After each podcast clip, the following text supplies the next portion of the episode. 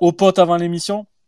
À un moment donné, quand je vois euh, ce qui s'est passé euh, à Strasbourg euh, hier, honnêtement, pour moi, les gars, je dis la vérité.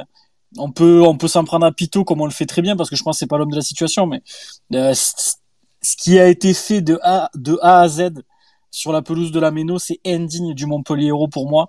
Et on va essayer d'en débattre euh, ensemble. Euh, du coup, il manque le Yanou, mais on va démarrer sans lui. Je crois qu'il m'a dit qu'il arrive en cours de route. Euh, Thomas, toi qui toi, je vais, commencer par toi, mon poulet. si on devait parler un petit peu de Paris, d'abord, une petite analyse du coup à froid, vu que le match était mercredi. Qu'est-ce qu'on peut en, tirer de ce match-là et, et, toi, quels enseignements t'as tiré personnellement de, de cette rencontre? Alors Paris, comme on, le disait, euh, pour, euh, pour nous, c'est un match bonus. L'aller le retour, on sait qu'on est euh, clairement pas dans la même catégorie que, ce club. Mais, voilà, au début du match, on disait, bah, tiens, c'est bizarre, toutes les planètes semblent s'aligner. tu as deux pénalties arrêtés de Kylian, il sort sur blessure, tu as Ramos qui sort sur blessure, et tu as, comme un petit goût de bon scénario qui se met en route. Mais, euh, mais malgré ça, et puis surtout, faut pas oublier qu'on prenait un pari qui était quand même assez fébrile déjà parce qu'il n'était pas en confiance. Mais c'est à ce moment-là qu'on a su enfiler le, costume du FC Relance. Et, euh, et voilà qu'on n'a pas su euh, faire preuve d'enthousiasme ou d'envie de jouer. On est resté fidèle à nous-mêmes en restant derrière et en refusant le jeu. Donc, euh, j'ai pas trop compris pourquoi on n'essayait pas de les enfoncer justement alors qu'il y avait un peu tout qui était contre eux. Donc euh, voilà, fallait pas s'étonner au bout d'un moment s'ils arrivaient à marquer un peu sur euh, un peu sur un coup du sort avec euh, avec Sarabia et ensuite ils ont Fabian. Fabian. oui, Fabian Ruiz, pardon. Sarabia il joue il joue plus là. Fabian Ruiz. mais voilà, enfin un but un peu un peu voilà qu'on attendait. Mais euh, voilà, on a, on a su rien proposer. On marque quand même euh, sur la fin avec une occasion pas hyper bien construite, mais voilà, c'est Nordin, il a provoqué sa chance et, et c'est comme ça qu'on marque, donc très bien. Et on a senti le match un peu s'emballer, mais on n'a pas réussi à marquer, même si c'était pas loin. Mais, mais ça suffit pas de jouer 5 minutes sur un match, surtout contre le, PSG. Et j'ai l'impression que voilà, il y avait une vraie carte à jouer, mais qu'on a laissé passer notre chance et, et c'est vraiment dommage. Il y a aussi euh, un truc que j'ai remarqué pendant le match, c'est qu'il y en a un qui était vraiment au-dessus, en tout cas en termes de motivation et d'envie, c'était TJ, mais qui était euh, vraiment euh, isolé sur ce match. Donc, j'attendais pas les trois points. Je pensais vraiment au début du match qu'il y avait peut-être un truc à faire, mais, mais j'étais déçu du, manque d'ambition et d'envie de l'équipe. Moi, j'ai un problème, Thomas. Je te pose la question à toi, mais également sur le hashtag SpaceMHSC. N'hésitez pas à réagir là-dessus. Moi, j'ai un vrai problème avec ce genre de match. Et, euh, et je vois d'autres rencontres chez des mecs qui sont, enfin des mecs pardon, des équipes qui sont moins bien classées que nous. Je prends un exemple tout bête. J'ai regardé Brest-Lens hier. Euh, ils sont à deux doigts de gagner le match. Euh, on sait tous que Lens est deuxième du championnat, que c'est une des grosses équipes de Ligue 1. Euh, je prends l'exemple aussi de Toulouse qui est allé faire un joli match au Parc des Princes, même si eh ben, il a fallu euh, euh, deux buts absolument venus d'ailleurs de Hakimi et de, Messi pour que le PSG l'emporte. Mais, mais ces équipes-là, tu vois, même si en face c'est supérieur, eh ben ils essayent, tu vois, genre Brest, hier à un moment donné, je veux dire, le, stade il s'emballait, euh, t'avais les gens qui se levaient dans, dans les travées parce que parce que l'équipe elle était, bah, elle, elle, a ses forces comme nous, hein. c'est c'est une équipe qui va jouer le maintien quoi qu'il arrive, mais elle arrive à emballer la rencontre, elle arrive à, à faire lever les, les, les, les supporters de leur siège, elle, elle arrive à, à ouvrir le score, elle arrive à, à, faire des décalages, à faire des frappes, à être dangereux. À l'arrivée, ils font match nul, ils se font égaliser un peu sur un, petit un petit coup de, de, de, flipper là dans la surface. Euh, c'est euh, le défenseur, j'ai plus son nom, qui marque pour lance et qui égalise. Mais ces équipes-là, qui sont qui sont censées être et qui sont de notre championnat à nous, arrivent à emballer des rencontres contre des équipes supérieures, arrivent à, à voilà à créer quelque chose. Je veux dire, t'as récemment pareil, t'as trois qui a pris un point contre contre Lens chez eux, qui a quand même failli remporter le match aussi. Euh, ces équipes-là, j'ai l'impression qu'elles arrivent à faire quelque chose, même si en face c'est supérieur. Alors que nous, voilà, contre le PSG, c'est même c'est même plus les planètes qui sont alignées, c'est c'est c'est Saturne, Pluton, euh, Uranus, la Paillade, Vénus, euh, Mercure et, compagnie qui est aligné. À la cinquantième, t'as deux buts refusés pour le PSG, t'as deux pénalties arrêtés, et c'est c'est là pour moi qu'il doit y avoir deux déclics. Euh, le premier, il doit être c'est Romain Pito qui doit l'avoir qui doit se dire putain merde, je suis en train de, je, vais peut-être arrêter de bétonner. derrière, il y a Mbappé qui ne va plus prendre la profondeur, ça va moins passer dans le dos de la défense. Je vais peut-être rajouter un milieu pour densifier et bloquer Messi, qui du coup lui eh ben, a reculé, reculé pour récupérer les ballons plus bas pour pouvoir distribuer et, se régaler, ce qu'il a fait pendant toute la deuxième mi-temps. Le premier déclic, qui doit être là. Après, pour pas jeter la pierre capitaux, à un moment donné, c'est peut-être les joueurs à, ah, ça m'a été dit aussi sur Twitter et je pense qu'il y en a certains de vous qui ont raison. C'est aussi aux joueurs à se dire putain les gars merde, il y, a, tout pour nous. Et si et, si on écoutait un peu moins les consignes parce que je pense vraiment que que ce bloc bas, euh, je pense qu'on n'a jamais vu TJ Savanier aussi bas sur un terrain de, depuis qu'il a signé à Montpellier. Je pense que ce bloc bas c'était vraiment une consigne. Est-ce que est-ce qu'on essaye pas un petit peu plus d'aller de, de, de, faire travailler les pistons sur les côtés et essayer de frapper à 20-25 mètres, essayer de se procurer des occasions? Est-ce qu'il aurait fallu que ce soit Pito qui enclenche un changement de système ou aux joueurs de prendre un petit peu plus de risques. Moi, je pense que c'est un petit mélange des deux qui a fait que aujourd'hui, quand je pose mon cul à la Mosson pour aller voir Montpellier-Paris, pour aller voir Montpellier-Marseille, pour aller voir Montpellier-Monaco, pour aller voir Montpellier-Lyon, je m'emmerde. J'ai pas l'impression que je vois le Montpellier héros sur le terrain. Il y a, voilà, tu arrives à avoir quelques petites illusions de temps en temps. Ouais, tu vas, tu vas avoir un corner. Euh, tu contre l'OM en première mi-temps, t'as une action ou deux doigts. Mais à l'arrivée, ben, quand l'équipe d'en face, elle, enclenche la seconde, c'est terminé, on ferme le rideau. Et moi, c'est ce qui me déçoit beaucoup dans, ce genre de rendez-vous. Euh, tu n'arrives pas à aucun moment. Alors oui, tu, tu n'as peut-être pas les qualités pour le faire, mais je pense que euh, si les joueurs prenaient un peu plus de risques, ou si dans nos compos euh, on était un petit peu plus judicieux, euh, je pense clairement que la sortie d'Mbappé euh, est un tournant, est un énorme tournant du match.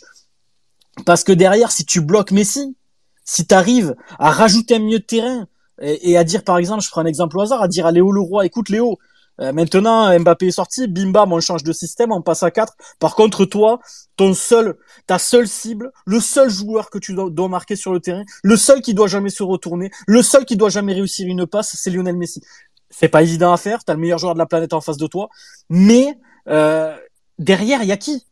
Je veux dire, t'as peur de qui? T'as peur de étiqueter T'as peur de Fabian, t'as peur de, de, de ces mecs-là? Il y a Hakimi à la limite qui a été très bon sur le côté, mais mais je veux dire derrière c'est pas c'est pas fou.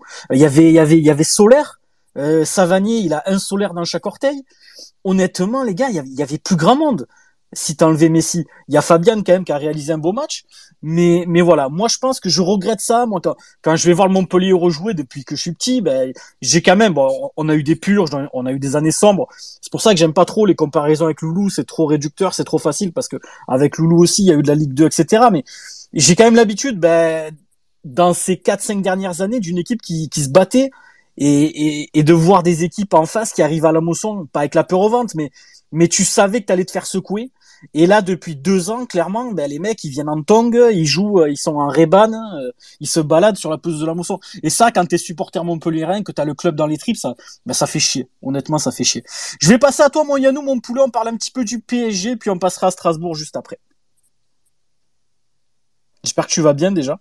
Ouais, ouais, ouais. Écoute, ça va, ça va. Hein. euh, écoute, moi. Euh je suis venu te trouver à la mi-temps du PSG. Hein. Quand je suis venu, euh, j'avais euh, j'avais un, truc dans les yeux, j'avais un truc dans le cœur qui me disait franchement, sans déconner, si on n'arrive pas à avoir au moins un point de ce match-là, c'est que vraiment, c'est une catastrophe. Et, euh, et malheureusement, c'est ce qui s'est passé. Et, et je suis entièrement d'accord avec tout ce que tu as dit. Je pense que la première, euh, la première erreur qu'on fait, c'est de ne pas exploiter au maximum euh, les possibilités que nous donne le PSG euh, contre leur propre volonté. Hein, parce qu'effectivement, qu'on entame le match en, voulant bétonner pour essayer de, garder le match nul, bon, c'est pas du beau football, mais ça peut se comprendre dans la situation dans laquelle on est, essayer de gratter un point, etc. Beaucoup d'équipes le font ou, ou, le fait, etc. Mais, euh, mais tu te rends compte qu'au final, euh, tu viens et tu vois que l'équipe, elle vient, elle ne joue pas. Elle avait prévu de ne pas jouer. Et quand tu vois que euh, tous les astres s'alignent pour qu'on puisse jouer, même si effectivement le contexte faisait que c'était un peu compliqué, l'absence de Wai, euh, le, le, le, calme un peu, même si j'ai trouvé la motion intéressante sur ce genre de match, voilà, l'absence des ultras, etc., c'était une ambiance assez particulière. Et ben, au final, tu vois que, que l'équipe euh, et que Romain Pitot ne veut pas tuer le match. Et c'est vraiment dommage parce que, en fait, euh, alors est-ce qu'on aurait été capable de le faire? Ça, je sais pas, mais le problème, c'est qu'on n'a pas essayé de le faire. Et c'est ça le, le, problème, et c'est ça qui est regrettable parce que bah, il, y avait, la place de faire quelque chose, quoi. Avec de la bonne volonté, on l'a déjà fait auparavant. Donc, euh, donc franchement, c'est dommage parce qu'on n'a pas essayé. Ça a été un, non-match qu'on a, dès le début, euh, pas voulu jouer. Et, euh, et voilà, donc c'est dommage et c'est inquiétant de voir que, que Romain Pitot ne, ne peut prendre aucune prise d'initiative, ne, ne, fait rien en fait. Il est là parce qu'il faut qu'il y ait quelqu'un. Bah écoute, Yannou, je pense que tu as dit beaucoup de choses qui sont vraies. Il y a Théo qui, qui appuie un petit peu nos propos sur le hashtag. N'hésitez pas à réagir, les gars. On essaye de lire un maximum de messages. Je pense que la différence se fait sur le euh, sur le fait qu'on a une équipe qui n'est plus derrière le staff prêt à partir à la guerre, alors que les autres qui jouent le maintien ont un nouvel entraîneur avec qui ils ont envie de gagner. Ouais, il y a un peu ça, Théo. Je suis assez d'accord avec toi. C'est vrai que bah, Pito, euh, voilà, il fallait le juger. Moi, je pense sur euh, sur l'intérim avant la Coupe du Monde, on a vu que c'était compliqué, on a on a insisté on sait tous pourquoi, hein, la solution elle est peu coûteuse, donc euh, donc on a insisté, mais après 10 matchs, quand t'as un bilan qui est pire que Dalloglio, quand t'as quand as un fond de jeu qui est même pire que Dalloglio, moi je trouve vraiment que le fond de jeu est pire que quand il y avait Odo. Hein, je vous dis la vérité. Pourtant, j'étais le premier euh, à vouloir que Dalloglio s'en aille, mais je, je sais dire aujourd'hui que euh, t'as perdu un entraîneur, mais tu l'as pas remplacé. Donc euh, aujourd'hui, ouais, clairement par rapport à des équipes qui elles ont changer d'entraîneur, tu t'es, tu t'es encore une fois affaibli à ce niveau-là. Il y a Rémi qui dit à chaque fois qu'on joue le PSG, on part perdant. Ça ne se limite plus au PSG malheureusement. Ouais, mais alors à la limite, Rémi, tu vois le truc, c'est que là, on peut le voir le, on peut voir le problème à l'inverse. Tu pars perdant avant le match, mais, mais ça, je pense que c'est, c'est quasiment les, les, les 19 équipes de Ligue 1 qui partent perdant contre le PSG. Bon, ben, t'as quand même les, les, grosses équipes qui vont tenter de les accrocher, mais, mais quasiment tout le monde part perdant. Quand sur le papier, t'as Mbappé, Messi, Neymar et compagnie, tu sais, tu sais que ça va être dur.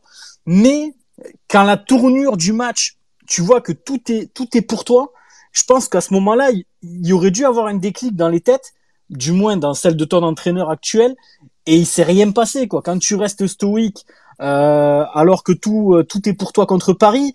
Quand tu restes stoïque, alors que tu prends un but au bout de 13 secondes à Strasbourg, je pense que voilà. Et encore une fois, les gars, je vais dire un truc parce que ça, c'est ce que je pense. Je l'ai lu et les gars, ceux qui disent ça, vous avez complètement raison. Moi, je trouve que Pito n'est pas l'homme de la situation pour relever le club dans une opération maintien. Par contre, je ne lui, je ne lui en veux pas. Le cadeau, il est empoisonné. C'est un poison qu'on lui a mis dans les mains à ce pauvre Romain Pitot pour s'en relever de ça, même pour lui, démarrer une carrière de, la sorte, franchement, c'est c'est un cadeau empoisonné. Donc même si dans mes tweets ou dans mes réactions, je vais critiquer ce que fait Pito, j'ai du mal à lui en vouloir parce que quelqu'un a mis Pito à cette place-là, quelqu'un lui a envoyé la patate chaude. Et, et, et cette personne-là, c'est Laurent Nicolin qui aujourd'hui devrait prendre des, des, décisions fermes pour essayer de, de prendre quelqu'un dans une opération commando pour sauver le club. Il ne le fait pas. Mais encore une fois, les gars, quand on parle de Pito, je, vraiment, je précise bien là-dessus, avant de vous redonner la parole, les gars, c'est pas, je n'en veux pas à l'homme, j'en veux à la personne qui l'a mis euh, à cette place et qui lui a refilé la patate chaude et, j'ai envie de dire ce, cadeau qui est, pourri, pourri de l'intérieur. Voilà, de récupérer l'équipe dans cet état-là.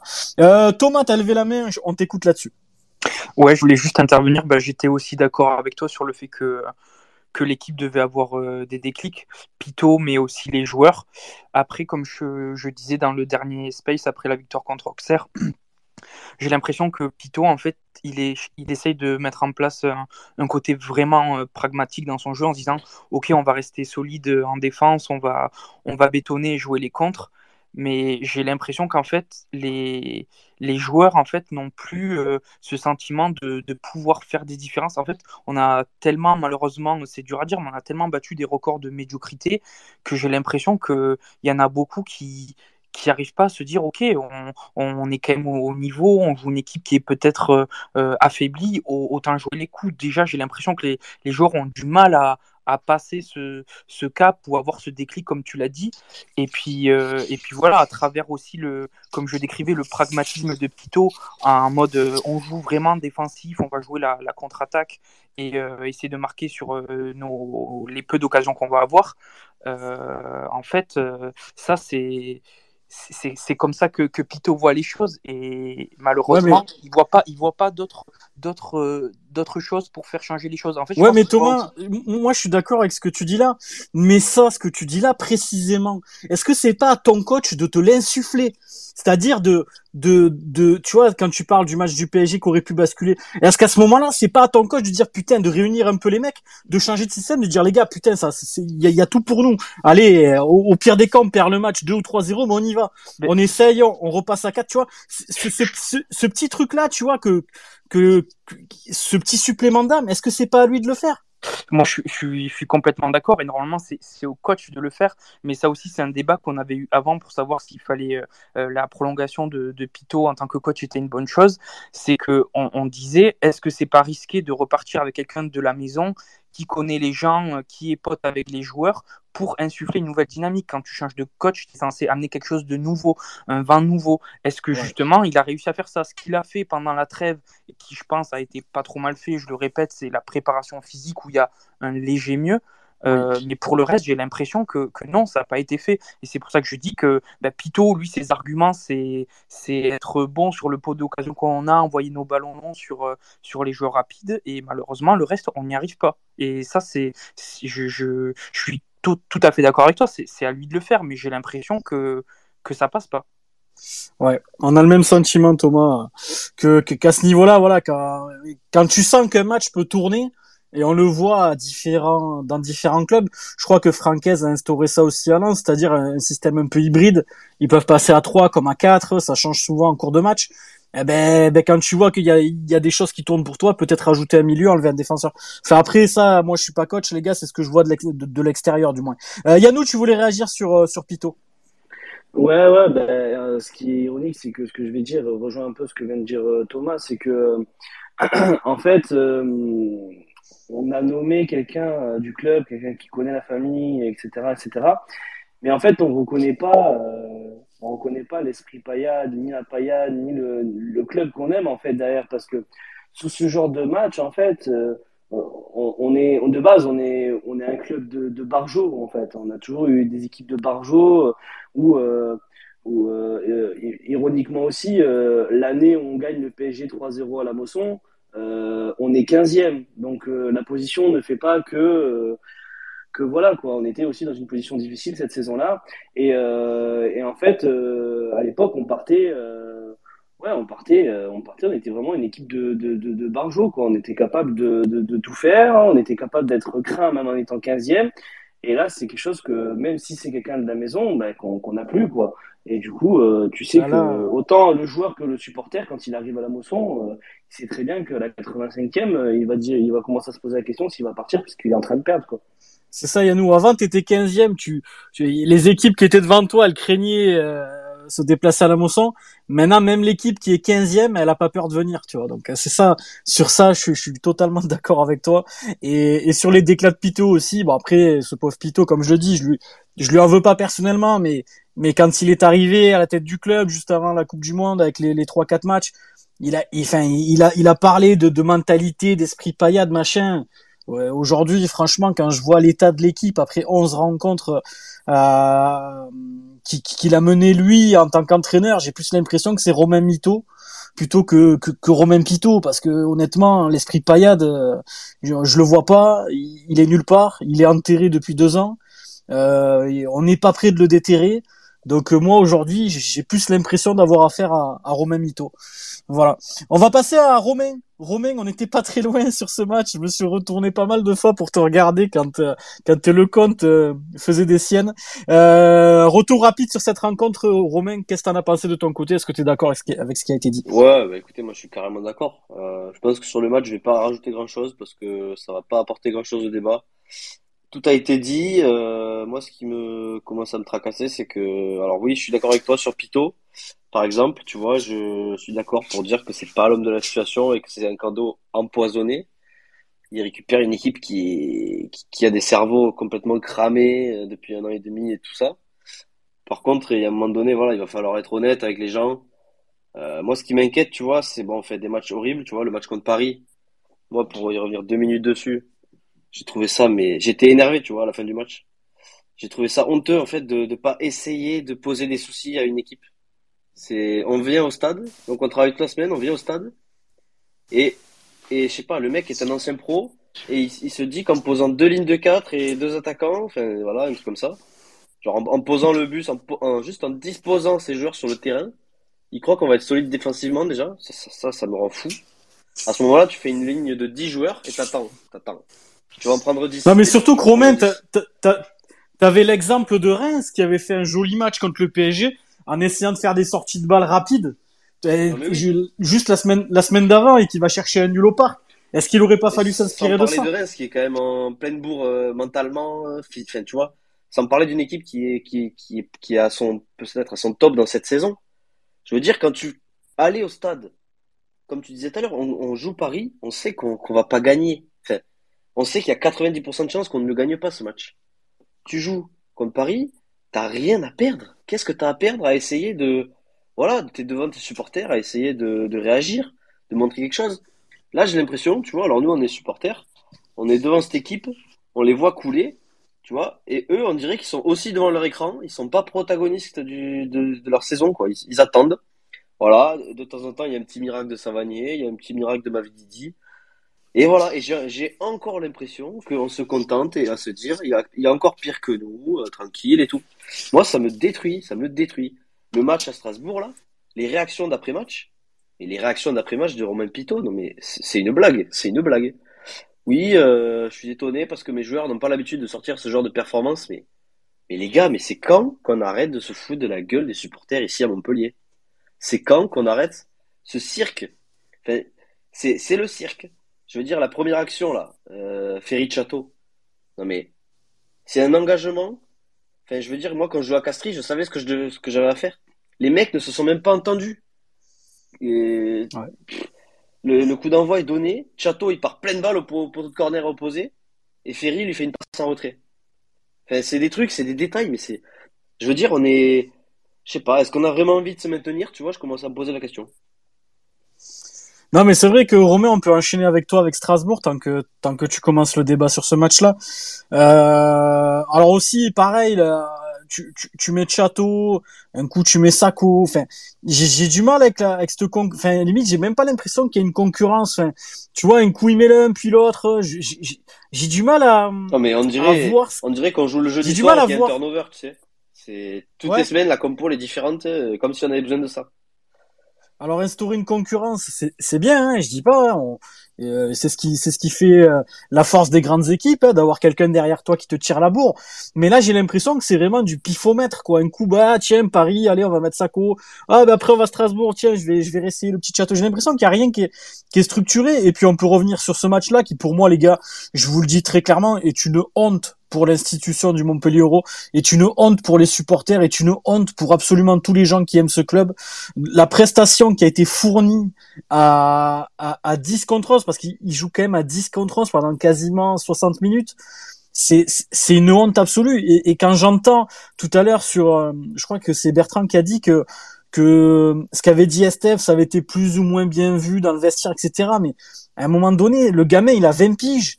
Euh, il, il, aime le club. Alors lui aussi, il n'a pas été bon à Strasbourg. J'aurais aimé quand même qu'il s'inclue dans le truc, euh, dans son interview, mais peut-être qu'il le pensait, qu'il l'a pas dit. Mais, mais honnêtement, il a dit la vérité et des choses qu'on veut entendre depuis des mois. Parce qu'au moins, Estève, peut-être qu'il a été maladroit, machin. Moi, je trouve que c'est bien ce qu'il a dit parce qu'à un moment donné, quand tu es dans le déni, comme, comme je le vois avec Pito après les matchs, genre ouais, c'est c'est je prends l'exemple de l'interview après Nice. Ouais, c'est pas l'habitude de l'équipe de, de faire ce genre, ce genre de prestations, mais mais on est médiocre depuis un an et demi. Comment tu peux dire que c'est pas dans les habitudes de l'équipe d'être aussi d'être aussi nul alors que ça fait un an et demi que ça dure? Moi, je préfère un mec qui va peut-être être un peu maladroit euh, plutôt qu'un mec qui va qui, qui va être dans le déni, genre comme tu disais Romain tout à l'heure, se contenter de se dire ah ben il y a encore quatre équipes derrière nous. Les mecs qui pensent comme ça, les mecs qui pensent comme ça, si, si c'est la majorité du vestiaire, pour moi on se sauvera pas. Voilà, je le dis très clairement. Si les mecs pensent que on va se maintenir parce qu'il y a quatre dobs derrière nous, moi je te dis très clairement que si c'est la majorité du vestiaire qui pense ça, on ne se sauvera pas en Ligue 1 parce que derrière moi, j'ai tendance à condamner peut-être trop tôt Auxerre et, Angers. Euh, Strasbourg ne descendra pas. Voilà, ça c'est mon pronostic, les gars. Je suis pas, je suis pas visionnaire. Euh, Ajaccio arrive quand même à grappiller quelques points à droite à gauche, donc euh, attention. C'est jamais évident d'aller jouer en Corse. Brest vient d'arracher un nul contre Lens. Troyes fait gagne quelques matchs par-ci par-là. Le combat, il va être entre Ajaccio, Montpellier, Brest et Troyes pour moi, je, je compte même pas Strasbourg qui pour moi, qui pour moi va s'en sortir. Honnêtement, les gars, je me demande pas si on est, je me demande si on n'est pas la pire équipe des quatre, des trois ou quatre équipes que, que je viens de citer. Oui, Romain, tu veux réagir? Non, mais oui, mais c'est, c'est ultra inquiétant. Et je te pose la question à toi et je la pose à tout le monde. Est-ce que nos joueurs ont vraiment l'envie? Et quand je te parle d'envie, c'est pas oui, j'ai envie de faire ci, oui, j'ai envie de faire ça. C'est est-ce qu'au plus profond d'eux-mêmes, est-ce qu'ils ont l'envie d'aller chercher ce maintien avec Montpellier? Est-ce que ces joueurs sont vraiment concernés par le club? Est-ce que euh, on est vraiment en capacité là, en euh, je sais pas, il doit rester 16 ou 17 journées, de d'avoir, je sais pas, ne serait-ce qu'un peu, un petit peu de bloc équipe, un petit peu de foot? Est-ce qu'on est capable de faire quelque chose? Parce que honnêtement, moi sur ce que je vois, parce qu'on peut parler, il y a quatre équipes derrière nous, machin chouette. Moi, ce que je vois, et on a, je pense qu'on est beaucoup ici, on n'a pas besoin d'être euh, d'être Pep Guardiola pour voir ça. Ce qu'on voit sur un terrain en ce moment, mais on nous sert de la merde depuis très longtemps. Mais là, c'est du jamais vu. C'est moi là, ce que je vois à Montpellier, c'est très très grave. Et j'ai vu beaucoup beaucoup de matchs de foot. Et honnêtement, j'ai rarement vu une équipe aussi désorientée. Mais limite, Santé, il me faisait à peine pas ce sentiment la, saison passée. C'est il y a rien à tous les niveaux. C'est est-ce qu'on est vraiment capable de se sauver? C'est ça la question aujourd'hui est-ce qu'on est vraiment capable de sortir la tête de l'eau? Moi aujourd'hui, je te dis franchement, vu l'état des troupes, je te dis non. Après, on va peut-être se sauver. Hein. Ça, c'est que des pronostics. Hein. Il reste énormément de matchs. Il va peut-être y avoir un déclic à un moment donné, euh, un miracle de Lourdes, j'en sais rien, une météorite qui va s'exploser sur, euh, euh, dans le jardin de Laurent Nicolin. Il va réaliser qu'il faut faire quelque chose. Mais mais mais aujourd'hui, quand tu vois l'état, j'ai envie de dire aussi l'état mental de l'équipe, parce que finalement un petit peu à l'image de saint l'année dernière quand tu ben moi ça c'est le ça c'est le truc de tous tes collègues qui supportent pas Montpellier qui voient l'équipe de l'extérieur. Moi j'ai pas mal de mecs qui m'envoient des messages qui supportent Clermont ou d'autres équipes ou Saint-Etienne d'ailleurs qui m'envoient mais Mika putain avec l'équipe que vous avez sur le papier mais Montpellier jamais ils descendent. Mais c'est mais des SMS comme comme ça j'en recevais encore la semaine dernière. Là ça commence un peu à se calmer. Mais les mecs de l'extérieur, quand ils regardent sur un papier euh, en noir sur blanc, ils voient les, joueurs qu'il y a au Montpellier les mecs ils me disent mais putain mais Mika jamais de la vie vous allez descendre. Mais arrêtez arrêtez arrêtez le crack à Montpellier. Vous avez vu les vous avez vu l'équipe les joueurs que vous avez Savanier Ferry Lecomte machin et compagnie mais jamais de la vie tu descends. Et pourtant moi j'ai envie de te dire que quand tu connais euh, quand tu regardes les matchs comme le dit euh, Romain à l'instant pour moi à part Angers je vois, je vois pas une autre équipe plus basse en termes de niveau que nous. Peut-être Auxerre actuellement, qui, qui, qui, qui, est quand même allé chercher euh, quelques points euh, ici et là. Mais aujourd'hui, pour moi, on est, on n'est pas très très loin du niveau d'Angers, honnêtement. Et je le dis, je le pense, les gars. On va passer à Yannou sur Strasbourg. Yannou, mon poulet, c'est à toi. Et puis après, je, je lirai un petit peu l'hashtag. Écoute, euh, c'est un match que j'attendais parce que j'avais hâte de voir nos recrues euh, en poste.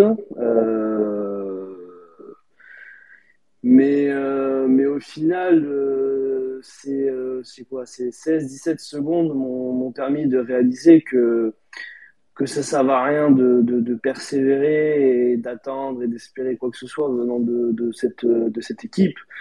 Parce qu'au final, alors, encaisser un but rapidement, ça veut rien dire. On en a vu des équipes qui.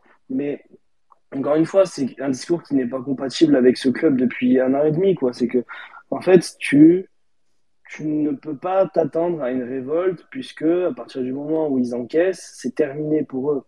Et là, ça s'est vu. Alors qu'en face, il ah, y a nous, alors qu'en face, ils se retrouvent à 10 juste encore derrière. Une fois, le scénario fait que ils se retrouvent à 1 de moins. Euh... Ah, putain, mais merde, quoi. Alors, ah oui, vous avez fait une boulette, ok, ça arrive à tout le monde, ça arrive même aux meilleurs. Mais putain, mais elle est où la révolte derrière où tu te dis, bon, voilà, on a pris, euh, on a pris un but à la 17ème, c'est pas grave. Euh, je suis désolé, euh, tu regardes le match de. Je crois que c'était le match contre Marseille. Delors, il marque euh, à la Mosson pendant la période Covid, il marque à la 12e, je crois. Mais derrière, le match, on le perd. Ben voilà, parce que derrière, Marseille s'est révolté, etc. Ou on fait un nul, je sais plus, bon, bref. Mais ouais, on fait On nul, fait voilà, nul. mais parce que derrière, il y a quelque chose, une réaction. Et alors que nous, rien du tout. Et au final, on a fait un non-match. Euh, tous nos joueurs ont été catastrophiques, sauf euh, un ou deux. Mais euh, il y a, y a rien, quoi. On aligne des joueurs, ils sont cramés jusqu'au sol. On en aligne d'autres, on a espoir, mais au final, bon, on va pas les, on va pas les achever tout de suite, hein. Mais, euh, mais on attend, j'attendais beaucoup de, de et de Sia, et au final, j'ai été déçu. Alors après, c'est à l'image du, du reste de, de l'équipe. Hein. Euh, Esteve, on en est satisfait, et pourtant, euh, j'en ai été déçu aussi. Mais... Donc au final, voilà, en fait, on entame tous nos matchs sans vraiment savoir si, si on doit y croire ou pas. Et c'est dur, c'est dur pour, pour tout supporter, et bah, on y va tout droit, quoi. Après, il y a des choses qu'on entend aussi, moi, qui me révoltent. hein. Encore une fois, Yannou, c'est euh, ça a été dit encore, je crois, chez Bertrand tout à l'heure. Mais euh, à Gramont, ça, fait des tennis ballons, ça rigole. Moi, je vois encore que chaque semaine, le lundi est repos. Alors, euh, je suis désolé, mais alors je veux bien qu'ils aient des jours de repos imposés ou je sais pas comment ça fonctionne, mais quand tu es dans une opération maintien, quand tu dois avoir la tête dans le guidon, quand tu dois sauver ton club, quand tu dois aller au front, quand tu dois... je, je comprends pas pourquoi le lundi il est toujours repos. Putain mais merde, fais-les lever à 7 heures du matin, fais-les fais- fais- va monter le pic Saint-Loup, j'en sais rien, tu, montes tu montes le pic Saint-Loup à cloche-pied, j'en sais rien, mais fais-leur faire des choses à ces types. Sans déconner, tous les week-ends ils se font humilier et tous les lundis ils passent où? À l'Apple Store à, à Odysseum en train d'acheter des iPads et des tablettes? Il y a des trucs que je comprends pas et moi et quand il y a des retours de Gramont comme il y a pu avoir là récemment, tu entends que les mecs, ils font des tennis ballons, que ça rigole, que ça se chambre. Putain, mais, mais et ça encore, c'est, on en revient toujours au même. Mais ça, ça c'est le rôle de ton coach, putain, de, de, de, de, mettre de la rigueur dans les entraînements. Alors je suis pas à Gramont, j'ai pas tout vu les gars. Je peux pas vous dire ce qui s'y passe. Je suis pas dans les coulisses, je vais pas voir les entraînements. Les deux trois fois où je me suis inscrit, on m'a pas pris. Mais qu- quand j'entends ça et je l'ai entendu tout à l'heure, putain, mais et tout à l'heure Romain le souligner Est-ce que ces mecs ont envie de sauver le club? Est-ce est-ce qu'il y a est-ce qu'il y a du moins 11 joueurs qui veulent sauver le club? Parce que je pense qu'il y en a quand même 4-5. Voilà, Chotard, Savanier, euh, Chotard, Savanier, Estève, Fayad, Lecomte. Je pense que ces mecs-là, ils veulent sauver le club. Mais derrière, est-ce que les autres, ils veulent que Montpellier se maintienne? Honnêtement, quand je vois la, tour- la tournure que ça prend, j'ai pas l'impression qu'il y ait des qu'il y ait des mecs qui veulent sauver le club et ça ça me révolte beaucoup parce que ben et encore les lundis les, lundis de repos machin enfin je sais pas. Moi quand je vois quand je vois Brest jouer contre Lens je vois une équipe qui veut se maintenir. Mais qui va peut-être pas se maintenir hein. je dis pas qu'ils vont se maintenir Brest. Mais je vois une équipe qui a envie. Quand je regarde Strasbourg contre Montpellier et quand je vois Dimitri Liénard il, a balancé des tampons tout le match. Putain mais ce mec là ce mec là il, tu vois c'est pas un grand footballeur tu vois. Il, va va pas dribbler cinq joueurs et frapper en lucarne même s'il a déjà mis des beaux buts. Mais putain ce mec là je banderais de l'avoir dans mon équipe à la paillade. Le mec il était à 10 contre 11 il a balancé des taquets tout le match. Tout ça pourquoi pour faire gagner le Racing Club de Strasbourg pour qu'il se maintienne en Ligue 1 voilà ce que j'ai envie de voir chez nous. Et ce que je vois que très très très peu Savanier le fait un peu Steve le fait un peu, certains le font un peu, mais c'est pas suffisant aujourd'hui. Et ça, vraiment, c'est quelque chose qui me révolte aujourd'hui, de voir des mecs qui n'ont pas ou presque pas envie de, sauver le club et les meubles. Les gars, sur l'hashtag, vous êtes nombreux. Je vais essayer de vous lire un petit peu avant de passer à, à Thomas. Il y a Christo qui nous dit Pito, c'est plus le pote que le coach. Ouais, je suis un peu d'accord avec toi. Il y a Lucas qui nous dit le MHSC, ce n'est plus l'esprit paillette, c'est plutôt l'esprit passable. On n'est pas très loin de la vérité. Il y a PK qui nous dit j'entends le fait que ce soit un cadeau empoisonné, mais pourquoi ne pas rendre le tablier pour sauver le club? Il voit qu'il ne peut rien, qu'il n'a pas de niveau. Pourquoi se voile-t-il la face en disant que les joueurs ne sont pas habitués? Ouais, je sais pas, mais je suis, je suis complètement d'accord avec toi, mon frérot. Il y a Pasquale aussi qui nous dit, je suis d'accord avec le fait que Pito a une place compliquée, un petit peu comme ce que tu disais, mon, mon frérot Kevin. C'est lui qui met Germain, etc. sur le terrain. C'est lui qui laisse les jeunes sur le banc. C'est lui qui propose une tactique inexistante. Donc il n'a pas d'excuse. Mais je suis complètement d'accord avec toi, Pasquale. Après, le seul truc, c'est que je veux pas incriminer que Pito. Il y a quand même les joueurs aussi dans l'eau à, mettre, à mettre dans le panier. Voilà. Euh, il y a Ben qui nous dit 12 points, c'est bien, me manque. Euh, GG qui dit on peut pas mettre l'équipe féminine au prochain match contre Brest. Euh, Cyril qui dit tout ça gramment, comme les Marseillais avaient fait, ça les gars, encore une fois, c'est pas au space de de décider de, de, de choses comme ça. Nous, on n'a pas un poids énorme. Ça, il y a que les, les, associations de, de, de, groupes de supporters qui peuvent organiser quelque chose comme ça. Nous, à notre petite échelle, les gars, on suivrait peut-être si des, si des groupes le font, mais mais nous on est on est rien pour faire ce genre d'action. Euh, il y a Ferdinand qui dit la réaction des autres supporters aux joueurs affichés à Montpellier est pour moi bien la preuve d'un PB surtout mental dans cette équipe. Il faut redonner les moyens mentaux aux joueurs. Pour ça, il faut un coach. Complètement d'accord avec toi, Ferdinand. Ben, je pense que en un tweet, tu as quasiment résumé la situation entière. Il y a Kevin qui dit il est aussi vif que Pito, notre Yannou ce soir. Ben qui dit euh, l'équipe sur le papier, l'équipe qui n'a pas de pied. Euh, TJ Zegot qui dit Mika, mon voisin qui est pour Lyon, me dit la même chose concernant l'équipe sur le papier. Il me dit que c'est pas possible que vous descendiez. Ouais, mais tout le monde est comme ça. Moi, j'ai un ami Clermontois qui, ben, euh, voilà, qui, m'invite chaque année à Clermont pour pour voir Clermont Montpellier. Il me dit pareil. Et encore la semaine dernière, il me dit mais putain, Montpellier ne peut pas descendre avec l'équipe qu'elle a. Mais pourtant, et pourtant, ben ben ben, ben t'es t'es qu'à deux points des quatre. Euh, on va enchaîner les gars. Thomas sur Strasbourg, on t'écoute mon poulet. Ouais, je pense que vous avez quand même bien résumé la, la situation. Moi, ce qui m'a choqué, bon, déjà au début du match, euh, ce, coup d'envoi euh, mémorable, on se fait bouffer direct. Euh, bon, comme l'a dit euh, Yannou, ça arrive, mais en fait, euh, on s'est fait bouffer sur tout le match.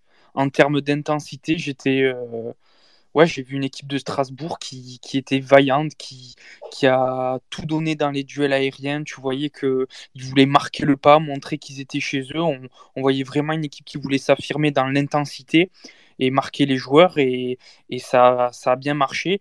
Après, ça leur a un peu fait défaut parce que du coup, ils se sont retrouvés à 10. Mais ce qui, m'inquiète énormément, c'est que même à 10, on n'a pas su euh, faire de déséquilibre. C'est quand même fou de te dire que tu as joué plus d'une mi-temps à 11 contre 10 sans avoir euh, cadré un tir. Je sais pas si on se rend compte de la stat, mais ça, ça paraît lunaire. quoi. En termes d'intensité, j'avais l'impression que Montpellier était sur euh, un match de, de pré-saison, que quand ils avaient le ballon, ça, ça brûlait, qu'on savait pas trop quoi en faire et que limite on était embêté. Tu, vois, je, je, je, sentais que limite le fait d'être à 11 contre 10 et d'avoir le, le ballon dans nos pieds, c'était plus euh, embêtant qu'autre chose, que on avait plus de chances de gagner ce match à 11 contre 11 en, en jouant en bas et en contrant que. J'ai eu le même sentiment. C'est un truc de fou. Enfin, j'ai jamais vu ça. Et c'est pour ça que, enfin, moi, ça m'inquiète beaucoup. Les, les, mots de, de Esteve à la fin du match, euh, ils étaient choquants parce que c'est vrai que c'est pas le genre de truc qu'on a l'habitude d'entendre à la télé. Mais pourtant, pour moi, il est, il est dans le vrai. D'entendre ça, d'un côté, ça me rassure un peu parce que je me dis, au moins un qui est conscient, certes, il a raté son match, il est aussi responsable, mais au moins un qui est lucide dans la situation et qui se voile pas la face. Donc, euh, je suis vraiment inquiet. Et pour revenir aussi sur euh, ce que disait Romain, est-ce qu'ils ont envie de, sauver le club? Ben, je, sais pas, j'ai l'impression que, ça se cherche. Et puis, déjà, il y a, dans le jeu, tu vois, quand tu parlais de, de déclic, euh, à se dire, OK, tu joues euh, euh, contre Paris, mais ils ont perdu Bappé, on a arrêté de penalty, ça vient pas. là, contre Strasbourg, tu joues à 10 contre 11, ça vient pas. Et puis, même, tu vois, dans les attitudes, j'attends de voir un caserie, un ferry gueuler, se révolter. Là, j'ai pas vu un, ralenti où tu voyais un mec euh, gueuler, euh, haranguer les troupes. C'était euh, c'était un match d'entraînement. J'étais déboussolé et, et écœuré. Ouais, t'as l'impression que Strasbourg, ils, avaient, en fait, limite, ils ont fait un match de Coupe de France. Ils ont reçu genre une, une DH, tu vois, ils ont pris un rouge, mais mais mais bon, c'est pas grave, on met quand même le deuxième et puis après il se passe rien parce que les mecs en face ont pas le niveau pour marquer un but, tu vois. Et sur ça, il a raison, hein, Steph. J'ai le même sentiment. T'aurais pu jouer 6 heures et demie, t'aurais t'aurais peut-être euh, frappé au-dessus une ou deux fois, mais t'aurais même pas eu de, de vraies occasions de but. Et ça, quand y penses, c'est terrifiant. Oui, Romain, on t'écoute sur ça. Ouais, non mais comme l'intervention de Thomas, elle m'a fait ressurgir des, des mauvais souvenirs, mais c'est euh, c'est un truc de malade quand même cette gestion quand j'y quand j'y repense là. Euh, je repense à la première mi-temps de Fayad. D'ailleurs, à chaque entrée qu'il a fait, il a été performant. C'est un de nos milieux qui, qui tient le plus le ballon, qui est le plus propre techniquement. Et à chaque fois, Il provoque le rouge. qui provoque le rouge aussi. Et c'est lui à chaque fois qui paie les pots cassés. C'est lui qui sort à la mi-temps alors qu'il y a un Ferry qui est cataclysmique maintenant depuis 2-3 mois. Voire début de hein. saison, Casery pareil. Et c'est toujours les mêmes qui paient les pots cassés. C'est Chotard, c'est Ferry. Alors dans une moindre mesure, t'as Chateau, même si euh, je le trouve très très mauvais, qui paye à chaque fois, qui, qui, qui tourne un match non l'autre avec Sako. Les deux, ils n'enchaînent pas un match.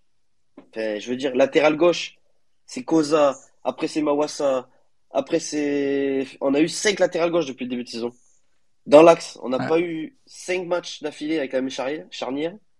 Le milieu, ça change tout le temps. L'animation, on essaye de la changer tout le temps. Les trois devant, c'est jamais les mêmes. Mais il y a un moment donné, mais je sais pas, moi, les, mais les mecs, ils sont fous, quoi. Les gars, mais réveillez-vous, mettez-vous des gifles un peu, je sais pas. Il faut arrêter. Enfin, je veux dire, Pito, c'était un super joueur, je comprends pas ce qui se passe, quoi. Que tu sois un coach très moyen, à la limite, ça, ça, ça peut le faire. Et dans la situation actuelle, on lui demande pas de faire des trucs de malade. Mais au moins qu'il y ait une cohérence. Qu'il y ait une cohérence, sans déconner. Moi, ça me révolte, tu vois, de voir que Fayad, il paie les pots cassés, alors qu'en première mi-temps, c'est notre meilleur joueur. Qu'est-ce que tu veux Ouais. faire, mec? C'est quoi cette histoire? Et Ferry, en fait, il joue parce qu'il s'appelle Jordan Ferry. J'avais entendu ça dans, Fra- dans France Bleu Héros la, la semaine dernière, il me semble. J'avais trouvé ça très juste. En fait, j'ai l'impression qu'on est devenu, voilà, Ferry, c'est coché d'entrée. On regarde même plus ses performances. Jordan Ferry, voilà, c'est titulaire. On regarde même pas ce qu'il fait sur le terrain. Ça en devient, mais ridicule. On est ridicule. Moi, je serais, je serais supporter d'un club adverse. Je vois Montpellier arriver, mais je me régale. C'est trois points assurés en ce moment. C'est, Bah, c'est clairement ça. après, il faut que j'arrête de m'énerver parce que tu vois, je me révolte à chaque fois et je pense qu'il faut lâcher. Comme eux, il faudrait lâcher la grappe et juste suivre les résultats. Mais c'est pas possible. Ouais. C'est pas possible au final parce qu'au fond de nous, on a tous envie de, de, de rester en Ligue 1, on a tous envie que ça performe, d'être heureux. Et j'ai l'impression que les seuls qui n'ont pas envie, c'est ceux qui sont au club. D'ailleurs, ça m'a été dit sous les commentaires du Space quand j'ai annoncé le Space tout à l'heure. C'est, j'ai eu deux trois commentaires, les gars. Bon, maintenant, je passe outre parce que j'en ai rien à branler, mais en mode ouais, mais vous allez dire quoi? Il y a rien à dire. Enfin, non, mais les gars, déjà nous, on, on est le Space, on est on est un, un grain de sable de la team MHSC, mais on arrive quand même à réunir encore une centaine de personnes ce lundi, et c'est en moyenne 100 personnes tous les lundis. Nous, si on est là, euh, c'est clairement pour vous rendre tout ce que vous nous donnez tous les lundis. Voilà. Si je dois répondre une bonne fois pour toutes à ça, parce que ça m'a été dit deux trois fois, j'ai vu sous mon tweet, j'ai pas trop réagi, mais ouais, mais en gros vous allez dire quoi? Il y a rien à dire, machin.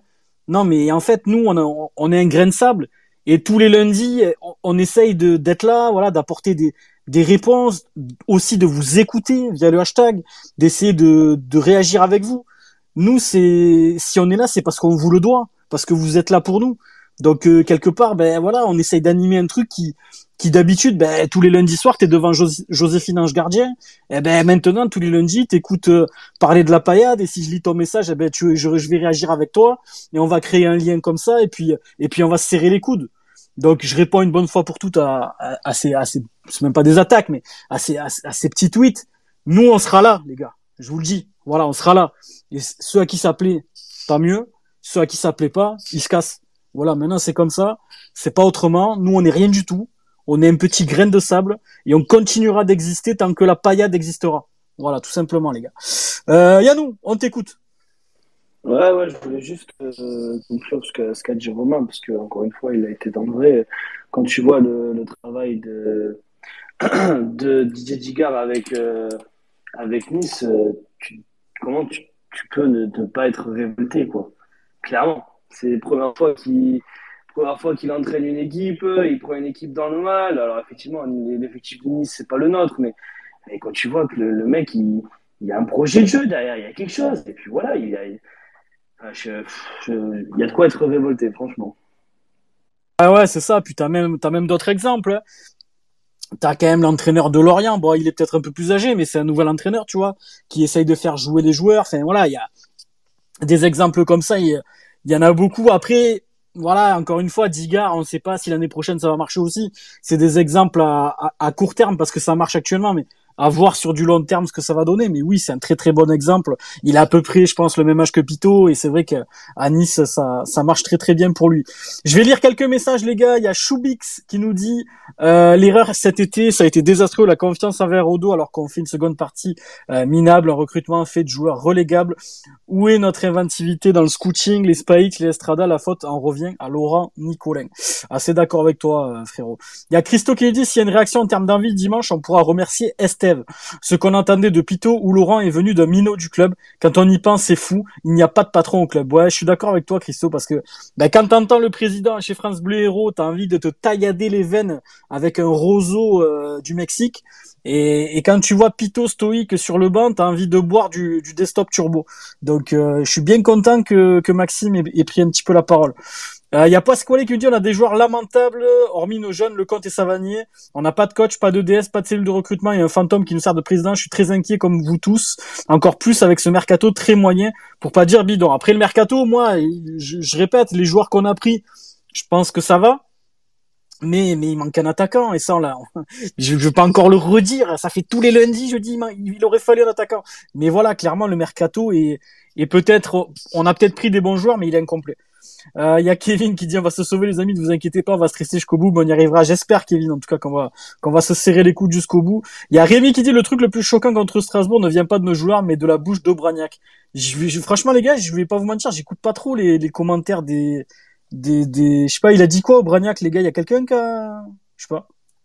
Non, je sais pas les gars. Non, Moi j'ai vu que par rapport à quoi C'était par rapport à quoi les commentaires? Par rapport aux commentaires d'Aubragnac pendant le match. Pendant le match, j'ai trouvé ça cataclysmique. il dit euh, parce que sur l'entrée de Germain, en gros, il dit euh, parce que. Germain, il a fait trois courses en diagonale et du coup, il dit euh, ouais, j'espère que ça va donner des, idées à, à l'entraîneur Montpellier parce que je comprends pas pourquoi je se jouerais sur le banc. Donc déjà là, je me suis je me suis mis le Glock dans, la bouche. Et non, par contre, à la fin, tu vois, le mec, donc donc déjà, tu, tu sais que le mec regarde pas les matchs c'est rassurant pour lui. Et à la fin, par contre, tu vois, il a dit euh, un truc intéressant, c'était euh, en gros, euh, moi ce qui m'inquiète à Montpellier, c'est que j'ai l'impression que les joueurs sont dans le confort, tu vois. Et le mec ne suit pas le club, il n'a pas regardé un match depuis 2016 à mon avis. Mais tu vois, en, en, 90 minutes, il arrive à voir ça, quoi. Et c'est terrible. Ouais. Et en plus il a raison alors qu'il a vu, ouais, comme tu dis, 90 minutes du Montpellier Héros depuis depuis 4 ou 5 ans. Il y a Alexandre qui nous dit on peut tout dire mais ne touchez pas à Mimi Mati. Euh, Mathieu qui dit le space toujours très bon, très bonne intervention les gars, merci mon frérot. Euh, je dois m'absenter pour tes The God, ben, bonne soirée à toi mon frérot. Euh, il y a Christo qui nous montre un tweet de Nico qui dit ce qui est dingue c'est que ça rejoint exactement ce qu'Odo dénonçait dans cet article de l'équipe qui avait tant fait réagir ce club où on fait du foot entre potes, on vient se faire masser et on, file à la plage, donne un autre crédit à ces mots depuis quelques mois. Ouais, c'est pas faux au final. Pour moi, l'article reste maladroit quand même. Parce que pour moi, il y a, y a, des choses, Nico, tu vois, qui, doivent, qui doivent rester dans le vestiaire. Je veux dire, j'ai fait un petit peu de foot à très bas, à très bas niveau. Hein, Romain, il peut en attester, même Yannou. Mais, euh, mais pour moi, ton linge sale, tu dois quand même le laver en famille. Pour moi, même si oui, il a dit des vérités certainement dans, cet article-là, et puis aujourd'hui, euh, ses propos ont du sens parce que quand tu vois l'état des joueurs et l'état de l'équipe dans une opération maintien, ça appuie très clairement ce qu'il a dit dans, dans l'article du Midi Libre. Quand bien même, pour moi, ça restait maladroit parce que ben, quand euh, tu dois laver ton linge sale, il vaut mieux le faire en famille que dans la presse. Euh, les gars, on va on va clôturer sur le sur la dépression. On va, on va faire un dernier petit tour de table, les gars, avant de, avant de terminer l'émission sur votre plus beau souvenir à la Mosson. Donc, n'hésitez pas à, le partager sur le hashtag SpaceMHSC, les gars. Euh, J'en lirai quelques-uns. Euh, je vais commencer par, euh, par Thomas. Tiens, Thomas, ton plus beau souvenir à la Mosson. Mais tu dois en choisir qu'un, hein, pas, je veux pas 10 matchs. Hein. Ouais, ouais, ça, a été difficile, mais, mais j'ai bien trouvé. Euh, je t'avoue que j'ai pas mal hésité avec le match contre Lille, forcément.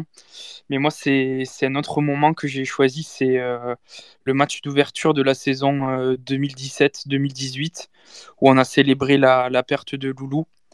Euh, en fait, c'est un moment où, quand je suis arrivé dans le stade, j'avais vraiment l'impression d'avoir perdu euh, quelqu'un de, de, proche. C'était pas un hommage comme les autres. J'ai vu à quel point il était différent et à quel point ben, maintenant on, perdait un personnage de, de notre club, euh, quelqu'un qui faisait euh, ce pourquoi on aimait Montpellier, ce pourquoi les, les autres connaissaient Montpellier, étaient attirés par le club. Je me souviens de, de, de ce tifo magnifique de la butte en, noir et blanc, de la tribune Gévaudan tout en noir, des maillots tout noirs avec Floquet Loulou 74. C'était c'était vraiment incroyable. Je me souviens aussi de, de ce moment où ils essayent euh, de se faire envoler le, le, portrait de Loulou au milieu du terrain avec Lolo et que le portrait veut pas partir et que le speaker dit ah ben il veut pas nous quitter. C'était euh, c'était vraiment hyper touchant. Et, et voilà, c'est le premier match où on a commencé à faire ces applaudissements à la 74e qui, qui continue de, de durer depuis. Et, rien que d'y penser là, ça, ça met les frissons parce que parce que voilà, c'était un peu particulier pour euh, pour moi parce que à cette, période-là, j'étais j'étais à Barcelone, j'étais revenu exprès pour euh, pour voir le match avec euh, avec ma femme et je venais de choper le, le chikungunya. J'étais j'étais en PLS. Incroyable. C'est impossible que, que, je rate ça et j'avais vraiment envie d'y aller pour voir le voir le match.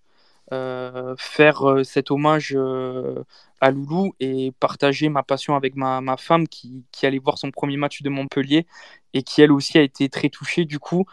En plus, c'est Camara qui marque le but de la victoire, donc c'est plein d'émotions, le feeling, les gens dans le stade, c'est pour moi ouais c'est inoubliable et c'est un truc qui qui m'a fait comprendre pourquoi j'aimais tant ce club. Heureusement que tu m'as dit 2017 pour le chikungunya parce que j'aurais pu croire que tu l'as refilé au joueur qui est actuellement. si tu m'avais dit 2022-2023. non, non, c'est pas moi, c'est pas moi. Ah, c'est, c'est, c'est beau ce que tu dis, Thomas. Et puis, pour revenir sur Loulou, euh, le moment où tu sais qu'il est parti, enfin, t'as l'impression de perdre quelqu'un de ta famille et qu'on t'enlève une partie de toi quand t'es Montpellierin. Pour parler pour moi, moi, ça m'a fait un peu ça, ça m'a fait pleurer. Et tu sais, Loulou, c'est particulier parce que moi, euh, j'ai pas toujours été d'accord avec ses sorties. J'ai pas toujours été d'accord avec ce qui, avec son traitement vers les ultras parce que j'ai été ultra aussi euh, pendant la période de, de Louis Nicolet. Mais c'est comme quand tu perds vraiment quelqu'un de ta famille, tu sais, quelqu'un qui, qui te cassait les couilles de temps en temps, mais que t'aimes profondément. Et moi, ça m'a fait ce déchirement-là, c'est-à-dire de me dire putain, mais genre putain, il est parti quoi, tu vois, tu sais, c'est t'as envie de, de taper du poing sur la table et te dire putain merde quoi. Tu c'est vraiment le même sentiment que comme quand tu perds quelqu'un de ta famille. Moi ça ça m'a fait pareil. Exactement ce que j'ai ressenti aussi, c'est c'était on savait que c'était quelqu'un d'important qui pesait dans, dans, le football parce qu'il passait à la télé, tout le monde attendait un peu ses interventions, euh, ses, ses, dérapages verbaux.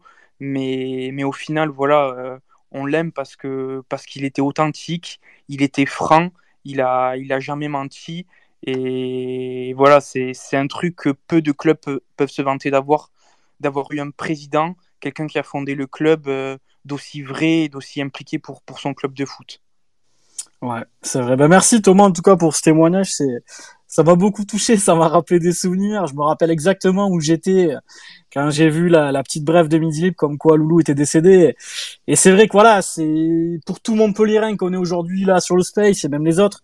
Tu, tu, voilà, c'est, je pense que toutes les personnes qui aiment le MHSC, qui aiment le Montpellier ben, il y a une partie de notre cœur qui s'est envolée avec lui et, et on l'oubliera jamais de toute façon. Et puis j'espère que malgré tout et la période actuelle, Laurent redressera la barre euh, très très vite.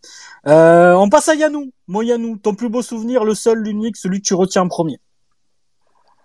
Euh, pareil, c'est dur comme souvenir, euh, comme décision à prendre. Si je dois retenir qu'un match, euh, je pense que ça sera mon, mon premier derby, euh, le premier depuis que, que Nîmes a été descendu quand ils sont remontés.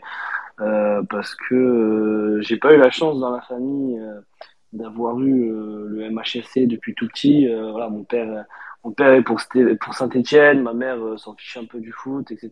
Et moi, quand j'étais petit, on avait un peu rien à carrer aussi du foot. J'ai commencé à m'y mettre. honnêtement, mon, mon, père, mon père me surnommait le footix quand j'étais petit parce que j'avais commencé à m'intéresser à deux matchs du titre. Et, et c'est à partir de là que j'ai commencé vraiment à, à devenir fou clairement euh, fou fou de ce club. Et je pense que du coup, je me suis forgé, je me suis fait, euh, je me suis fait tout seul euh, à l'image de ce club et de, de pouvoir avoir la chance de vivre ce derby. en plus, avec le, le résultat à la clé, c'était fou. C'était, j'étais, j'étais, j'ai eu la chance d'être à la butte ce, ce match-là parce que c'était la deuxième année où j'étais abonné en étant de taux. Je, je l'ai vécu. Voilà quoi. Je, j'en parlais encore chez moi pendant des semaines et des semaines quoi. C'était en, en, plus d'une satisfaction sportive derrière, il y avait une, une fierté d'être euh, d'être Montpellierin et de représenter cette ville qui, qui allait au-delà du, du, football. Et, et, je sais que quand je suis sorti de ce stade, euh, à l'issue de, des 90 minutes, j'avais des, des, étoiles dans les yeux. Et, ouais. et, et, je pense que voilà, pour moi, c'est le, le plus beau souvenir euh, qu'un supporter de Montpellier pourrait avoir. Du moins, ouais. du moins la nouvelle génération. Ouais. Bah, Yannou, moi, je pense que oui, c'est clairement un match qui, qui, qui va s'inscrire euh, dans la durée en termes d'histoire au, au Montpellier Héros et pour les supporters parce que il y a le fait qu'on les ait pas joués les, les affreux depuis pas mal de temps euh, le contexte est incroyable il fait beau euh, même si ben on n'a pas pu aller là-bas ben je trouve quand même que c'était bien que les Nîmois aient, pu venir ça rajoutait tu vois du piment au derby parce que qu'on aime ou qu'on ou pas les Nîmois, c'est pas la question, mais moi je préfère voir des parcages remplis. Voilà, ça me fait plus bander que que des sièges vides. Euh, le scénario du match, il est dingue. Il euh, y, a, y, a, y a ce but de, de, de Oyongo, puis puis t'as ce penalty où, où on connaissait presque pas la VAR à ce moment-là, mais mais mais l'arbitre il va voir la VAR, il voit le tirage de maillot sur Pedro Mendes, les larmes de Briançon, le but de Delors, enfin et puis et puis après ça a été ça a été Joga Bonito en, on leur en met trois, mais je pense qu'on peut leur en mettre cinq ou six. Ouais, clairement, je pense, Yannou, honnêtement, ce match-là, il va rester gravé euh, dans l'histoire du club euh, très très longtemps. Très très honnêtement. Euh, Romain, mon poulet, le match que, qui t'a fait le plus vibrer en étant présent au stade, on t'écoute. Bah écoute, il y en a un paquet. Parce que je pense qu'on a, on a, on en veut qu'un. On a tous des souvenirs de malades à la Mosson. Mais moi, si je devais en citer un, je pense que ce serait le, le MHSC Arsenal. Parce que, euh, voilà, à l'époque, j'ai 11-12 ans, je pense. Euh, je vais jamais au stade parce que mon père euh, s'en bat les couilles. Complètement. Il suit les résultats, voilà, il, aime bien le foot, mais sans plus que ça. Et, et la saison du titre, je vais voir zéro match à la Mosson. Je, moi, je commence à aimer le club en 2009, je pense, la saison où on monte. Euh, mon père qui m'amène voir des matchs en Ligue 2 parce que parce que c'est gratuit. Hein. Donc ça fait des bonnes sorties et moi et moi comme un con ben j'ai kiffé ça quoi. Et là euh, on arrive j'arrive à 11 12 ans et ce match euh, face à Arsenal, mon père qui qui me fait ce cadeau là. Et je le vois tu sais avec les, les étoiles dans les yeux à la moisson, tu vois. Et là je comprends, ouais. il se passe un truc, tu vois. C'était fou. C'était fou et voir ce stade plein, le parcage d'Arsenal complètement dingue la Mosson, mais la Mosson, mais comme je l'ai jamais vu, en fusion totale. Le, ouais. le penalty de Belanda. Enfin, pour moi, Arsenal, c'était une équipe que je regardais à l'époque. J'ai sur ESPN, les, les images, c'était Henry, tout ça. Enfin, pour moi, c'était fou, tu vois. Et là, c'était la, la, la, Ligue des Champions Arsenal, et j'avais 11-12 ans, et j'arrivais quand même à me dire que c'était un truc qui arrivera plus jamais, tu vois. Et c'était, c'était fou. C'est des souvenirs de. C'est gravé en moi à tout jamais, quoi. C'était terrible terrible. L'ambiance, ouais. le, le, bruit, tout ça. Et puis quand t'as 11-12 ans, tout est décuplé. Quoi. Moi, à 11-12 ans, j'arrivais aux abords du stade, je voyais les lumières, j'étais comme un fou. Comme un fou. Alors que j'allais voir des, des en Ligue 2. Quoi. Donc, euh, ouais, c'était l'apothéose d'une époque. Et puis, euh, puis, je me rendais compte que ouais, ça arriverait plus. C'était comme dans un rêve, quoi. C'était comme dans un rêve. Vraiment dingue. C'est vrai que ça, ça rappelle des, des souvenirs de fou parce que moi, j'ai, j'ai le souvenir tout bête, tu vois, c'est même moins beau que ce que tu viens de raconter, mais j'ai le souvenir tout bête de, avec mon abonnement, aller chercher le pack trois matchs euh, Ligue des Champions et de, et de regarder les places et de, et de voir le logo Ligue des Champions et de me dire putain mais on est vraiment Ligue des Champions le Montpellier c'est pour enfin tu sais quand t'as l'habitude de regarder ça à la télé enfin la, la, la, période de Lyon où avec Juninho et tout tu regardais les matchs sur TF1 euh, ça faisait quand même rêver quand t'étais petit tu vois Juninho des les, les, les, les coups francs, c'était des pénalties. toi, tu regardais ça sur TF1 avec Thierry Gilardi. Et, et, te dire que ton club va y participer, moi, pour moi, c'était fou, quoi. Je me rappelle avoir bloqué sur ces places et, et les avoir regardées pendant pas mal de temps, en me disant, putain, mais on y est, quoi. et c'était juste dingue de participer à la Ligue des Champions. C'est un souvenir. Mais enfin, c'est bizarre parce que les matchs comme ça, euh, moi, j'ai des flashbacks, mais j'en ai très peu de souvenirs parce que, en fait, c'est tellement intense quand t'es au stade. Il y, a, y a un tel brouhaha autour de toi. Il y, a, y a, une telle osmose avec les supporters, tout ça, parce que on a beau dire que Montpellier, il n'y a pas de public, on n'est que 12, 13 000, mais sur les grands rendez-vous, vraiment, la moisson, quand elle est bouillante, c'est vraiment le feu. Euh, le souvenir de, du béton sous mes pieds qui tremble, et c'est vrai que ben, tous les gros matchs, les gros rendez-vous comme ça, j'ai que des flashbacks parce que ça passe tellement vite. T'es là, tu regardes à droite, à gauche, comme tu dis, Romain, il y a de la lumière partout, il y a des gens partout. T'es es serré comme une sardine euh, sur les places. Enfin, vraiment, ce rendez-vous-là, il est, ben, il est historique, hein, parce que honnêtement, j'ai 34 berges et je suis pas certain qu'on le revive un jour. Mais franchement, c'est c'est un très très très très beau souvenir. Et puis en plus, ça dénote à, à une période où ben, on, on, venait d'être champion et on venait de rouler sur toute la Ligue 1, on venait d'être champion à la place du, du PSG euh, Qatari qui venait juste d'arriver. Enfin, voilà, c'est une période pour moi. Euh, c'est difficile d'en parler parce que j'étais jeune. Bon, moi, j'avais pas 11-12 ans, je devais avoir euh, euh, je suis plus vieux moi. Je devais avoir 22, 23 ans, tu vois. Une période de ma vie où tu sais, ben tu commences à travailler, t'as pas trop de sous, mais quand même tu te payes ton abonnement, tu te payes tes, tu te payes ton, ton pack des Champions, tu galères un peu, tu, c'était, c'était premier taf. Mais, euh, mais, mais le souvenir que ouais, c'est, c'est, c'est hors du temps en fait. Ce qui s'est passé en, en 2012, le titre, la Ligue des Champions, honnêtement, c'est hors du temps. C'est, c'est un truc, c'est intemporel. Tu, tu pourras jamais expliquer vraiment ce que tu as vécu aux gens, parce que les gens de l'extérieur, eux, quand t'en, quand parles de l'année du titre, quand tu parles de la Champions League, les gens ils te prennent vraiment pour un extraterrestre, parce qu'on a vécu un truc où on était nous-mêmes pas préparés. Moi, je me rappelle de la saison où on est champion, quand je me présente devant la grille de la Mosson à chaque match, je sais pas pourquoi, les gars. C'est un truc, c'est, dans, dans les tripes. Hein. Je sais pas pourquoi, mais je savais qu'on allait gagner. Il y, avait un truc, il y avait, il y avait une atmosphère, il y avait un truc qui se dégageait de, la paillade où, tu te sentais invincible. Et j'ai le souvenir d'un match, les gars, alors c'est pas celui-là que je voulais raconter à la base, mais, mais allez, je vais vous en parler quand même. C'est le Montpellier-Camp euh, à la Mousson, où à la mi-temps il y a 0-0. Au final, on gagne 3-0. Le gardien de camp, j'ai plus son nom, les gars, mais il finit avec la note de 9, je crois, dans l'équipe alors qu'il vient d'en prendre trois, mais il avait fait un match. Il nous avait tout sorti en première mi-temps. Il avait fait un match stratosphérique, le gardien Canet. Je m'en rappellerai toute ma vie. Alors les gars, si vous l'avez sur le hashtag, le, le, le, nom du gardien, même si on, à l'arrivée on gagne 3-0, il avait eu 9 sur 10 dans l'équipe. Sur le côté gauche, ça arrêtait pas. Utaka, Bedimo, les centres, Giroud, ça allumait de tous les côtés. Et pourtant, malgré ça, ils arrivent quand même à la mi-temps à 0-0, puis se sont complètement effondrés en seconde période. Et on arrive à gagner le match 3-0. Mais c'est ce genre de match, c'était fou. Il y a Saint-Etienne aussi, il y en a un qui me l'a dit, je crois, saint euh, sur le hashtag, où... Euh, où tu, tu, vis un match où Ruffier t'écœure littéralement et puis euh, et puis à la fin, euh, à la toute fin, t'as ce but de Giroud venu d'ailleurs. Enfin bref, moi le match que je voulais vous parler à la base, les gars, et puis on clôturera là-dessus. Je lirai quand même quelques quelques-uns d'entre vous sur l'hashtag. Pour moi, mon plus mon plus beau souvenir, les gars, c'est c'est Montpellier-Strasbourg, le match euh, de la remontée. Euh, parce que ben déjà c'est un côté sentimental parce que c'est mon dernier match en tant qu'Armata. Après je suis devenu euh, sympathisant. Donc déjà sentimentalement parlant, c'est un côté un peu particulier.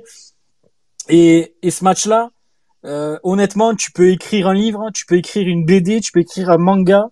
Jamais tu tomberas sur un scénario comme ça. C'est fou ce qu'on a vécu.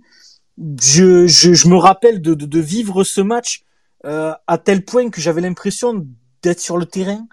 Euh, t'as, t'as le, le, but de Costa, t'as, t'as la tête de Marveau, le, le, centre de Costa rentrant, tu mènes 2-0, t'as, t'as, t'as Jourdain qui arrête un penalty, t'as Carasso qui arrête un penalty qui se blesse, euh, t'as Jourdain qui rentre, qui fait qui fait un arrêt de folie à la fin, t'as un but de Compan qui est refusé pour hors-jeu, un but magnifique qui, je crois, après les ralentis n'était pas hors-jeu. Enfin, il s'est, il s'est passé tous les scénarios possibles dans ce match. La Mosson, elle était bondée Il y avait une ambiance, même deux, trois heures avant le coup d'envoi, les rues elles étaient pleines. Euh, T'avais l'impression de vivre un match de Champions League, alors que c'était un match pour remonter en Ligue 1. C'était fou. Euh, ce qu'on a vécu, c'était dingue. Moi, ce match-là, je m'en, je m'en rappellerai toute ma vie d'avoir, à la fin du match, d'avoir, d'avoir un petit peu euh, truqué le gars de la sécurité en lui faisant signe que j'allais pas envahir. Et, dès le coup de sifflet final, j'ai, à l'époque, j'avais des cannes. Hein, j'ai, j'ai escaladé la barrière à une vitesse folle et puis je me suis dirigé sur la pelouse. Voilà, je m'en rappellerai toute ma vie. C'est un souvenir qui est gravé. Courbis qui, euh, qui, qui, qui, galère. Euh, à regagner le, le vestiaire. C'est Alexis Thébault, le gardien de camp. Merci Vincent pour le petit le petit WhatsApp. Merci mon poulet. C'était Alexis Thébault, le gardien de camp, les gars, qui, qui, avait été incroyable sur le match que je vous ai parlé tout à l'heure. Mais pour revenir à Strasbourg, ouais, c'était vraiment ce match-là. Je, je m'en serais voulu de pas le vivre. C'était c'était fou. Voilà, de A à Z, vraiment les gars, c'était fou. Voilà pour le pour, pour mon match à moi. Il y en a beaucoup les gars sur le hashtag. Il y a la but qui dit mon plus beau souvenir c'est le but de Giro contre Saint-Etienne. Ah ben c'est toi que j'avais vu mon poulet. Euh, la reprise de volet exceptionnelle et c'était un moment magique en Cévennes. La tribune tremblait. Je me rappelle, je me rappellerai à vite ce but et de l'ambiance ce jour-là. Ouais. Ben qui a beaucoup d'anecdotes, mais lui parce que c'est normal, c'est un petit peu le doyen du space. Meilleur souvenir 86 PSG en coupe, euh, la but non couverte avec mon frangin 90 Bucarest sous la flotte, 2001 OM en Cévennes avec mon papa, Arsenal, la musique incroyable, ouais, Ligue des Champions, 5-1 contre Lyon avec ma fille aînée. Ouais, le 5-1 contre Lyon était pas mal. Je m'en rappelle. C'est sous Jean Fernandez, si je dis pas de bêtises. Et 2019 en loge contre le PSG avec ma moitié. Putain, t'en as vécu aussi, mon Ben. Thibaut qui dit le but de Belanda contre Arsenal. Il y a Lucas, il y a Lucas qui dit l'un des l'un des premiers et plus vieux souvenirs que j'ai du stade, enfin tout début années 90, MHS Metz qu'on gagne. J'étais heureux qu'on gagne avec mes yeux d'enfant. Euh, avec la tribune en, en bois à la place de Gévaudan et Gualoquet. Putain, ça doit dater ça, Lucas, je me rappelle même plus. Il y a Anto qui dit, en vrai, j'ai pas de gros gros trucs qui s'est passé à la Mosson quand j'y allais, mais je pense au but de Mounier contre le PSG en 2014-2015 ou le France-Chili de 2011, mon premier match de l'équipe de France. Ok. Il y a Laurie qui dit mon plus beau souvenir, c'est mon premier match à la butte avec mon papa. J'étais hot comme trois pommes, mais depuis la passion est restée. Ça, c'est magnifique. Il y a Kevin qui me dit plus bon moment à la motion, la délivrance de ma vie Didier avec son missile face à Monaco. Pour le but du 3-2, j'ai failli bondir jusqu'au terrain tellement j'étais en train de C'est vrai que ce but-là est, est quand même à, rester dans les annales, même si c'est un truc qui est très récent et que l'histoire depuis, euh, enfin, on a vécu quand même des, des trucs un petit peu plus beaux que ça. Euh, il y a Pelavo qui dit le 3-2 contre le PSG, j'avais 14 ans. Euh, Alexis Thébault, merci les gars pour Alexis Thébault. Euh, cette dernière partie d'émission est un pur régal pour Christo. Strasbourg, Lille, Auxerre. Il y a Julien Donsavani qui nous dit Strasbourg, match de la remontée, on est d'accord mon poulet. Lille, quasi titre. Ouais, Lille. Alors Lille, les gars, on peut en parler un un petit peu vite fait avant de couper. Euh, les gars, vous y étiez contre Lille ou pas? Non. Non, bah, vous, étiez, un peu jeune. Euh, Lille, Julien, pour te répondre, mon poulet. Alors oui, c'était beau. Des putains, je, me, je me chiais dessus, frérot. À un point, euh, Lille, c'était les Eden Hazard et compagnie, ça jouait trop bien. Euh, ce match, il était bien, mais pour moi, il était, il était tellement tendu parce qu'il y avait énormément d'enjeux par rapport à la course au titre que je l'ai regardé vraiment le, sais, limite le ventre noué, quoi. Tu vois, limite, j'ai pas profité pendant ce match-là parce que j'avais vraiment, et j'ai l'impression que le stade c'était un peu pareil. J'étais vraiment tétanisé par l'enjeu. Et puis Montpellier Arsenal pour toi aussi.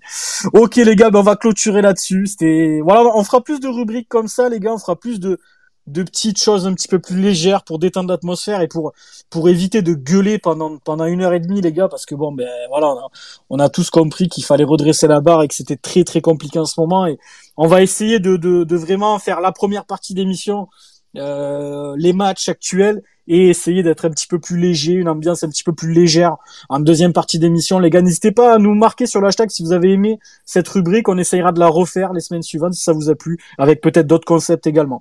Voilà. Merci mon Thomas. Merci mon expatrié préféré. Ben, merci à, vous. Euh, comme d'hab, c'est vrai qu'on se dit putain va falloir débriefer des défaites, mais franchement, euh, ben, c'est la meilleure des thérapies, ce Space MHSC. Et merci à tous les auditeurs et à vous d'avoir participé. Merci mon frérot, merci mon Yadou, merci mon poulet. Bah écoute, euh, comme d'hab, hein, merci à toi, merci à tout le monde. Et puis, euh, c'est bien de finir sur euh, une, belle note souvenir. Ça te, ça te permet de, de d'oublier un instant les, les résultats catastrophiques de l'équipe et puis de, de te rappeler que qu'on a eu la chance d'être heureux et qu'on aura la chance euh, d'être heureux rapidement, j'espère. Clairement, ça fait du bien de cette ambiance un petit peu plus légère, un petit peu plus détendue. Merci mon Romain, merci mon crack. Merci à toi et merci à, merci aux gars et merci à tout le monde d'avoir écouté encore une fois. Ça fait ça fait vraiment plaisir d'être d'être autant après des, des branlés qui s'enchaînent donc euh, c'est cool. Ouais ben ouais, je vais remercier tout le monde. Merci mon Romain, merci les gars d'avoir été là. Merci à Vincent, merci pour le petit WhatsApp mon poulet. Merci à MHC Honor qui, avait, qui, qui a été là ce soir, qui viendra nous voir peut-être bientôt, on espère. Euh, Julien dans Savanier, Lucas, Christo, mon frérot, Lionel, le papa de Gévaudan, euh, Sazi, Ben, le, le taulier comme d'hab, Kevin, Rémi, Flo, euh, Kassou, Nico, PK, Kevin, le frérot que j'embrasse, Guillaume, Thibaut, Mathieu, euh, Mamad, il y a des têtes pas mal, Dynamo, Polak, Vénère, Leandro aussi, mon frérot, merci d'avoir écouté, Alex, Monkey, Laurie aussi qui, avait, qui a été là ce soir, Anto, les gars, merci beaucoup, Clem, Julien, Théo, Loris, euh, Shinta, la butte, Pelavo, merci beaucoup les potes d'avoir été là, on se retrouve lundi prochain, après ce match contre Brest à la mousson en espérant débattre de trois points comme d'habitude. Je le dis à chaque fois, putain les gars, j'en ai marre de dire ça à la fin. Merci à tous de nous avoir suivis les gars, encore une centaine ce soir. Si on est là les gars, c'est qu'on vous le doit parce que franchement vous vous êtes géniaux avec nous tous les lundis et on s'en voudrait de pas être là parce que on aurait l'impression de vous trahir tellement vous nous donnez de de la force tous les lundis. Donc merci les gars. Euh, la paillade, c'est vous, c'est nous, et on espère qu'on va se sortir de cette situation, et on espère qu'on aura des jours meilleurs devant nous. Merci à tous les amis, bonne semaine, à lundi prochain, et allez la paillade, évidemment.